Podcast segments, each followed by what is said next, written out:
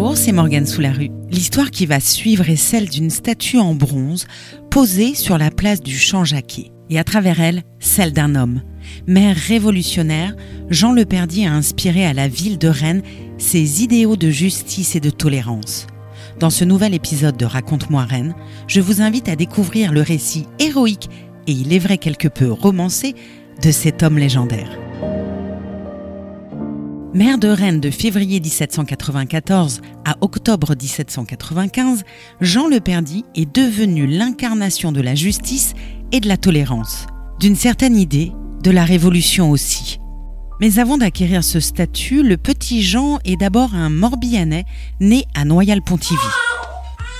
Il arrive dans la capitale bretonne dans le courant des années 1780, où il exerce les métiers de revendeur puis de maître tailleur.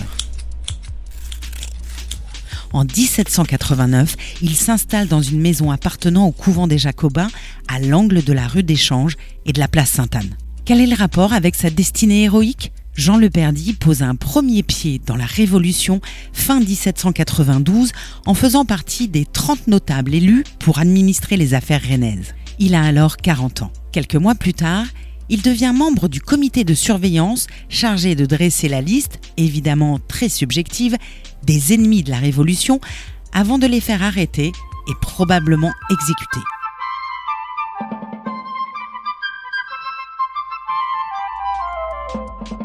À Rennes, la municipalité est girondine et son maire Duplessis a embrassé la cause fédéraliste qui va contre le sens du vent révolutionnaire. Cette couleur politique motive la colère robespierriste et l'envoi de Carrier, le bras armé de la terreur, à Rennes. Carrier a pour mission de remettre de l'ordre dans les affaires publiques. Encore loin de l'image de héros justicier que la postérité va lui offrir, Jean Leperdy tape dans l'œil de Carrier qui le nomme officier au sein de la municipalité montagnarde régénérée, c'est-à-dire épurée de ses éléments subversifs et bourgeois. Mais l'idylle ne va pas durer et la déchirure entre Leperdy et Carrier sera même immortalisée par la statue de la place du Champ-Jacquet. L'objet de la brouille? En tant que maire, Jean Leperdy se serait opposé à l'exécution de 23 Rennais en déchirant la liste de leurs noms devant l'envoyé du pouvoir jacobin. C'est ce geste qui mortalise encore aujourd'hui le monument se dressant sur la place rennaise.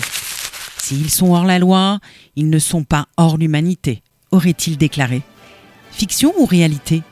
Au moment où Jean Leperdy devient le premier édile de Rennes, Carrier a été rappelé à Paris après avoir perpétué des massacres et transformé la Loire en cimetière flottant à Nantes. Et il n'apprécie pas la modération du maire révolutionnaire. En septembre 1793, il dénonce au comité de salut public ces patriotes rennais qui commencent déjà à sentir une fausse humanité.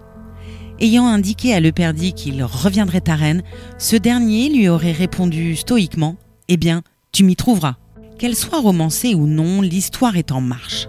Nommé maire en février 1794, Jean Leperdy joue le jeu de la terreur, notamment en refusant de délivrer des certificats de civisme aux anciens fédérés ou en obligeant les religieuses à prêter serment. Mais il se soucie en retour du quotidien des prisonniers, dont il réclame un jugement rapide afin de pouvoir remettre au plus vite en liberté les innocents. Réel double jeu ou légende? Jean Leperdy a-t-il réellement sauvé des prêtres réfractaires en les cachant et fait évader des religieuses? Les voies du Seigneur restent impénétrables et les documents administratifs manquent pour se forger un avis précis, ce qui n'a pas empêché la postérité d'attribuer ses actions héroïques au maire de Rennes. Il semble en revanche établi qu'il a distribué 2940 livres et 15 sous aux pauvres après avoir été mandaté par quelques riches nobles donateurs. À la tête de la municipalité jusqu'en octobre 1795, Le Perdy va gérer l'après-terreur et la réaction thermidorienne dans une reine en voie d'apaisement. Jusqu'à sa mort en 1823, il occupe une position de notable et siège dans tous les conseils municipaux, quel que soit le régime politique en place. Et la postérité dans tout ça? Elle se manifeste de son vivant dès 1801 et la création de la Légion d'honneur par Napoléon. Le conseil municipal le propose alors pour la prestigieuse médaille. Là encore, le portrait dressé ne tarit pas d'éloges. Le citoyen Le Perdit, maire de Rennes sous le régime de la terreur et dans l'an 3, a pendant tout ce temps totalement négligé les intérêts de sa famille pour s'occuper de ceux de ses concitoyens. Il s'est opposé de tout son pouvoir aux actes du comité et de la commission révolutionnaire. Les effets de son zèle n'ont pu être arrêtés ni par les dénonciations de ses autorités, ni par les menaces et les arrêtés des représentants du peuple. Son courage et sa fermeté ont sauvé la vie à plusieurs citoyens. L'empereur refusera cette proposition, mais après la violence extrême de la terreur, Jean le Perdit devient un personnage populaire incarnant la modération en politique. Sauveur des hommes de foi et bienfaiteur des pauvres, le révolutionnaire modéré meurt en 1823, non sans avoir pris le temps de refuser les sacrements de l'Église. Une colonne de granit commémore aujourd'hui sa mémoire au cimetière du Nord. Fin de l'histoire? Au contraire, c'est presque là que tout commence le 19e siècle romantique va en effet s'emparer de la légende et donner corps à l'image du personnage héroïque.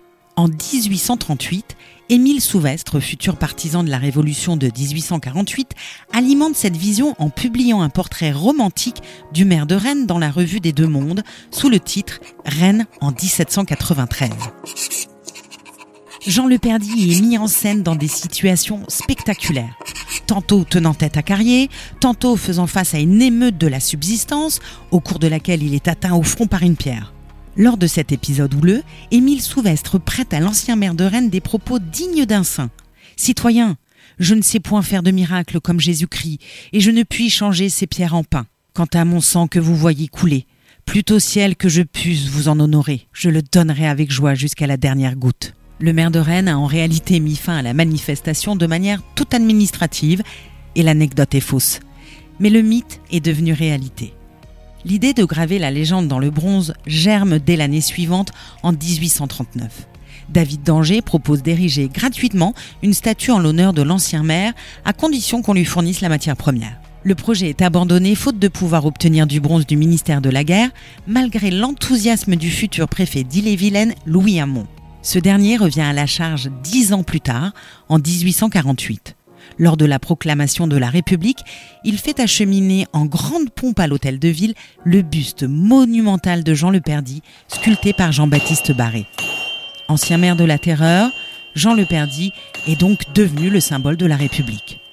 Point d'orgue de ce destin héroïque, le conseil municipal propose en 1889 l'érection d'une statue en son honneur à l'occasion du centenaire de la Révolution. Elle va se dresser sur la place du Champ-Jacquet, non loin de la rue qui porte déjà son nom. La municipalité avait initialement envisagé de faire trôner l'illustre Rennais dans la niche, encore vide, de l'hôtel de ville. Tous les moyens avaient alors été imaginés pour réunir la somme nécessaire afin de mener le projet à bien. Mais l'organisation de plusieurs fêtes aux attractions spectaculaires, comme des ascensions en ballon ou l'embrasement du Tabor lors d'une inoubliable nocturne, ne permettront pas de mener ce très louable dessin jusqu'à son terme. Pas plus que l'exposition artistique, archéologique et iconographique organisée au Nouveau Palais des Sciences en 1891.